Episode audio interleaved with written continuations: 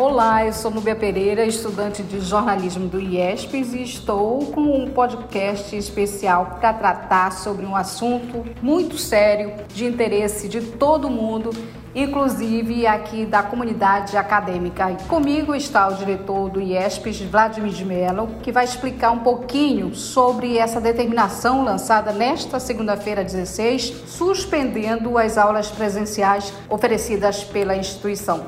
Seja bem-vindo, professor, e muito obrigada por ter aceitado o meu convite de esclarecer um pouquinho mais sobre esse assunto. E, primeiramente, eu gostaria de saber o que levou a direção a tomar essa medida. Boa tarde. Essa é uma medida preventiva que leva em consideração exemplos é, que são tomados por países que estão conseguindo combater bem o coronavírus e a gente usou essa semana para liberar os alunos e aproveitar para avaliar que medidas serão tomadas posteriormente, se as aulas já retornarão semana que vem ou não.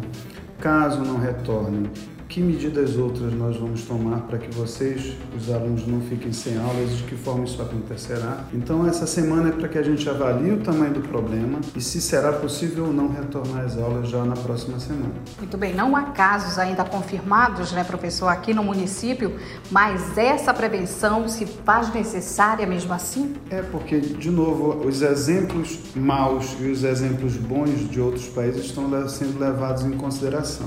Os exemplos maus indicam que a proliferação, o contágio dessa doença é muito rápida. As nossas hospitais talvez não tenham a demanda, a oferta suficiente de leitos caso essa contaminação seja muito grande. Então a gente tentando evitar e tomando os exemplos bons de países como a China que estão conseguindo combater bem, a gente decidiu abrir mão nessa semana de ter aula para não correr mais risco. Aulas suspensas significam alunos de férias? Não, os alunos eles estão liberados essa semana, essas aulas serão repostas. Ao longo dessa semana, os professores se reunirão com seus coordenadores para decidir o que será feito, como elas serão repostas e caso as aulas não comecem já na próxima semana, de que forma a gente trabalhará com isso. Então, na sexta-feira agora desta semana, a gente vai emitir uma nova nota sobre o que faremos em seguida. Muito bem. Numa era de fake news, é importante que os alunos também estejam ligados né,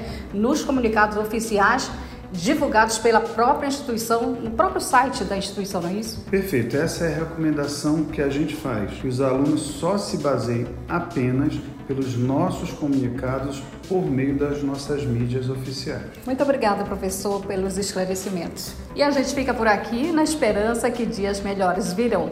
Até a próxima.